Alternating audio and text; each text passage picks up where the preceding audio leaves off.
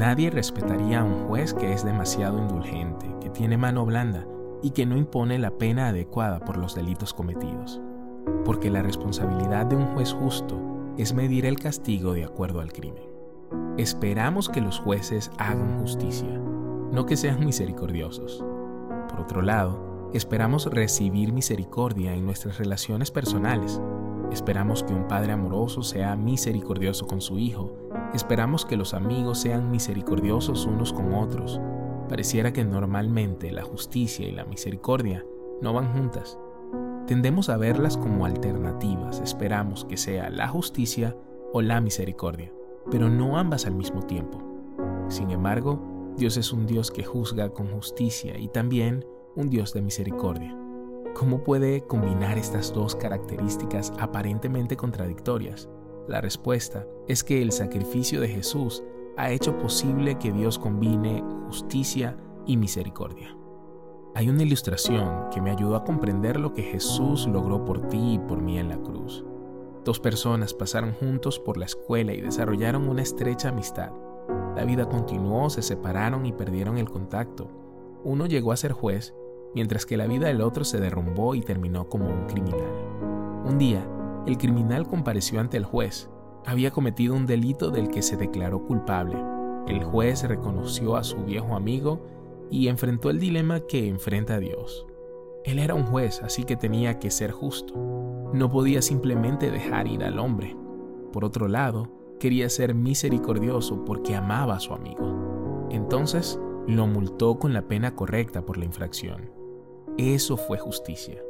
Luego bajó de su cargo de juez y extendió un cheque por el monto de la multa. Se lo dio a su amigo diciéndole que pagaría la multa por él.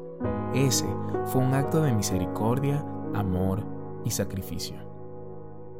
Sé que la ilustración no es exacta. Nuestra situación es mucho peor. La pena que enfrentamos es la muerte. La relación es más estrecha, tu Padre Celestial te ama más de lo que cualquier padre terrenal ama a su hijo, y el costo es mayor. A Dios le costó mucho más que dinero. Vino Él mismo en la persona de Jesús y pagó la pena del pecado. Dios no es un juez de mano blanda. En su justicia Dios nos juzga porque somos culpables. Luego, en su misericordia y amor, desciende en la persona de su Hijo Jesucristo y paga la pena por nosotros. Mediante el sacrificio de Jesús en la cruz, Dios es justo y misericordioso. Pero la verdad es que la vida no es justa y Dios nunca dijo que lo sería. La vida es injusta porque hay pecado en el mundo. Jesús vino a arreglar las cosas y un día así lo será, pero ahora mismo, a veces la gente mala prospera, la gente buena sufre, a veces personas inocentes resultan heridas. La injusticia es parte de la condición humana. Tal vez sea alguien que amas que te hizo pasar por una temporada que te hizo sentir miserable. Tal vez sea un jefe que te trata con más dureza que a tus compañeros de trabajo. Tal vez sientas que un proceso legal se manejó injustamente. Puedes optar por responder a las personas que te lastimaron, hiriéndolas tú también esa es la elección más fácil de hacer sin duda alguna, pero Dios nos da otra opción en su palabra. Deja la parte de la justicia a Dios. Y tal vez digas, pero si renuncio a mi derecho de hacer justicia, de vengarme de alguien que me ha lastimado, entonces eso es injusto y tienes razón, es injusto. Pero ¿quién dijo que el perdón es justo?